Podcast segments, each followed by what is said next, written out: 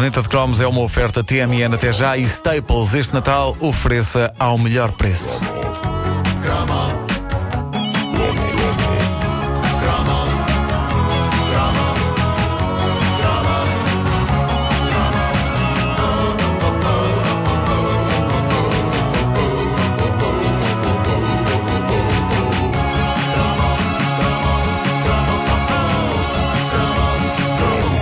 Uma das naturezas originais da caderneta de cromos estava no lado vamos todos fazer arqueologia. É sempre interessante quando nós pegamos numa memória tão perdida e tão impossível de encontrar no YouTube e nós e os ouvintes movemos-lhe uma caça imparável. E dirão vocês, então mas afinal é arqueologia ou caça? Então, mas afinal é arqueologia ou caça? Mantém-te fiel às comparações que fazes, meu pateta. Mantém-te fiel às comparações que fazes, meu Isso, pateta. essa não. E a isso eu respondo, deslarguem-me, deslarguem-me, é segunda-feira de manhã e está de chuva.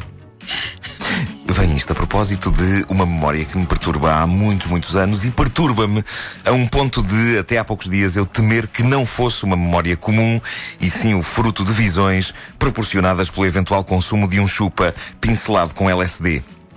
Eu me lembro, nunca comi tal coisa, mas aquilo eram os anos 70. A ideia que eu tenho é que nessa altura muita coisa era pincelada com LSD, até as carcaças na padaria. E que muitas das nossas memórias mais estranhas de desenhos animados foram, na verdade, fruto de loucas visões que tivemos depois de comermos um bacalhau à brás com LSD. A memória de que vos falo e que adoraria reencontrar, mas que ninguém faz ideia de como procurá-la no YouTube, é a do desenho animado que teremos visto mais vezes na nossa infância e felizmente percebi que esta é uma memória comum a vários ouvintes nossos, um desenho animado que a RTP usava para basicamente encher chouriços. Quando não havia mais nada para dar, lá passava a curta-metragem do bichinho Gaspar. E eu juro que bato com a cabeça na parede se mais alguém me diz que estou a fazer confusão com os amigos de Gaspar. Não, meus amigos, mil vezes não. Os amigos de Gaspar já teve aqui direito a cromo. É uma clássica série de marionetas com canções do Sérgio Godinho. Nada tem a ver com o estranho desenho animado do bichinho da fruta, Gaspar, que vivia dentro de uma maçã e que era uma das coisas mais psicadélicas que nos amarfanharam a mente na nossa infância. Eu tenho pena de não me lembrar disso. Não te lembras lembro, disso? Também não me lembro, também não É lembro. incrível, é incrível. Eu lancei o tema no Facebook da caderneta de cromos e foi bonito. Quer dizer, bonito se excetuarmos as dezenas de pessoas que me disseram que eu estava à procura dos amigos de Gaspar. Não, a história do bicho da maçã Gaspar, que, de acordo com o nosso ouvinte Pedro Cruz Ribeiro, o outro Pedro Ribeiro, o da Da- TVI, da TVI, eh, acontecia ao som de Voodoo Child de Jimi Hendrix. Dá-lhe. Tudo era estranho. E era uma curta-metragem italiana demente que começava com uma grande desgraça que acontecia ao bicho da maçã. Um homem colhia a maçã onde vivia o bicho, dava-lhe uma dentada e o bicho da maçã, que dava pelo nome de Gaspar, ficava sem abrigo. Seguia-se uma série de dilacerantes aventuras em que ele tentava encontrar o seu lugar no mundo, sem o conseguir, até que finalmente a larva transformava-se em borboleta, desata a voar até ao sol, numa explosiva sequência de luz e cor, queima as asas, vem por aí abaixo e acaba por descobrir não apenas uma nova maçã no vinho em folha onde viver, mas também uma larva fêmea com quem vive feliz para sempre. E vivem a lares mesmo. Era. Vivem, vivem. Era um desenho animado completamente passado dos carretos e a dada altura aparecia a carantonha de um tipo de barbas que eu não sei se era o autor do filme ou o narrador, acho que era o narrador. E tudo aquilo era uma das coisas mais bizarras que nos era dado a ver nos nossos anos infantis. É incrível como é que vocês não se lembram disso, porque isto passava tantas vezes, lembro disto passar tantas vezes. Não me lembro, pá. Mas é que Ahm, Mas queria. Para aí nos anos 70, Pois. 70 tu, tu não tu não estavas cá, Eu né? Estavas sido só na tua o Vasco Palmeirinho estava na Ilha da Minhoca. não, não foi, não foi porque eh, no Facebook várias pessoas eh, falaram sobre isto.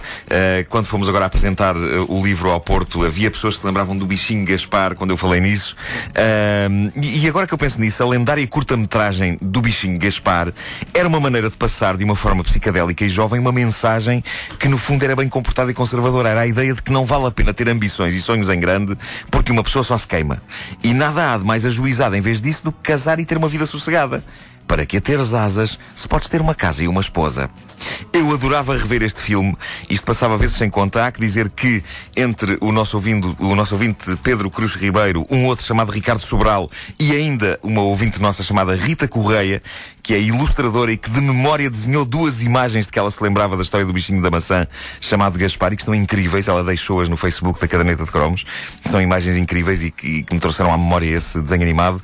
É, é, entre estas pessoas conseguimos recuperar parte da memória, mas não encontramos nada no YouTube, porque o nome deve ser completamente diferente. Pois, exato, original. Uh, mas a, a, verdade é que nós somos uma geração que não precisava de drogas, porque a animação que vimos em miúdos assegurou-se de que nós tínhamos esse tipo de experiência sem meter nada no nosso organismo. Fosse com o bichinho Gaspar, fosse com desenhos animados checos e canadianos experimentais que o mítico Vasco Granja passava nos programas dele, e não sei se vocês se lembram como era difícil ouvir o grande Granja a usar a palavra experimental sempre que anunciava um novo desenho animado, porque já sabíamos que vinham aí umas linhas às cores e nós, não o Bugs Bunny. Exato, nós queríamos Bugs Bunny e ele dava-nos o rapaz do lápis mágico. Mas o rapaz de lápis não, não era. O rapaz de lápis mágico era aceitável. E, a, e a escola de cognac. Sim, sim, sim. Mas havia desenhos animados que eram só umas linhas com cores a mexer. que era aquilo? Uh, com e... cores em tua casa. Na minha casa era um salão a preto e branco e era mais estranho. Só foi a cor um bocadinho mais tá. Era só uma linha era a mexer. Era só uma linha a mexer, sem mais nada. Uh, e depois também houve então um dos filmes mais míticos da nossa infância televisiva e que nós vimos tantas vezes como o do bichinho Gaspar. E Yellow Submarine, o incrível desenho animado dos Beatles e uma das coisas mais seriamente malucas que já foram feitas para cinema. Passava quase todos os anos na RTP e posso orgulhar-me de não ter perdido uma única vez de todas as vezes que passava na televisão da minha infância. Era lindo e era claramente uma trip. Aquilo tinha uma história, lembram-se? Aquilo envolvia os Beatles a salvarem a terra da fantasia e da felicidade, que era Pepperland, das garras dos croês Blue Minis. Mas apesar desse lado bons contra maus, aquilo tinha alguma das sequências mais surreais que nós vimos na nossa vida. E mais, eu lembro-me que, da primeira vez que vi o filme, no dia seguinte acordei com uma ressaca. Assim bastava ver, bastava ver que aquilo era tão Bastava ver. E tudo isto, todas estas coisas se conjugaram para que nós hoje sejamos o que somos. Vasco, tens um peixe azul com três cabeças e asas em cima da cabeça. Sacode isso. Sacode isso. As buscas pelo desenho animado do bichinho da fruta Gaspar estão lançadas. É provável que isto exista nos arquivos da RTP, mas sei de histórias de pessoas que entraram nesses arquivos há 10 anos e nunca mais de lá saíram. Só o Júlio Isidro é que consegue entrar e sair de lá. Uh, todas as semanas ele vai lá pesquisar coisas para o programa dele, na RTP Memória, e consegue sair. Na RTP, mesmo quando alguém diz que vai ao arquivo, as pessoas fazem uma cara. Ei, não te metas nisso. Avisaste a tua mulher e os teus filhos, deixaste alguma coisa escrita. No YouTube, até pode lá estar este desenho animado do bichinho Gaspar. Eu não faço ideia como é que o filme se chamava originalmente. Gaspar era o nome português do bicho, tendo em conta de que há no ar a ideia de que este desenho animado era italiano. Pode ser que ouvintes nossos italianos se lembrem desta relíquia. Olha, Marco de Camilis, por exemplo. Olha, vamos aí. Uh, porque eu quero o bichinho Gaspar ao pé de nós. Eu quero o bichinho Gaspar ao pé do peixe azul com três cabeças que o Vasco tem em cima da cabeça. Olha, no Facebook há muita gente a dizer que se lembra. Do bichinho Gaspar. Sim, sim, sim. Pá, não gosto quando isso acontece, que toda a gente está. Menos nós. Está tu quando vir, é daquelas coisas que tu quando vires vais-te lembrar. Vais-te lembrar. Pá, é que porque não, não me lembro mesmo, pá. É impossível. É impossível. É, é verdade que possivelmente eu, eu, passava mais tempo junto à, à, televisão do que vocês todos, porque vocês faziam essas coisas como brincar na rua e correr e jogar à bola. Ir a excursões. Uh, ir a excursões. Beber pão com chouriço. Beber pão com chouriço. vinho e não sei o quê. Uh, eu passava muito tempo ao pé da televisão, isso é um facto. E talvez tenha visto o desenho animado do Bichinho Gaspar mais vezes do que toda a humanidade. Se alguém souber disso, ponha no Facebook que é para a gente ver. A caderneta de cromos é uma oferta TMN até já e Staples este Natal ofereça ao melhor preço. Eu até cheguei a procurar no YouTube por Caspare. Mas não, não era. Já é não. desespero. E, e, e, fui ver como é que se diz maçã italiano, que é mela. Chama, é, é mela? Sim, sim, sim. E, e, bichinho da fruta é larva. Então quando as pessoas dizem, olha mela, é, olha a maçã. É. é. Então fiz a busca mais parva de sempre no YouTube. Caspar é larva, a mela. Não encontrou nada. E nada. Nada. Opa, mas o pessoal do YouTube riu a bom rir.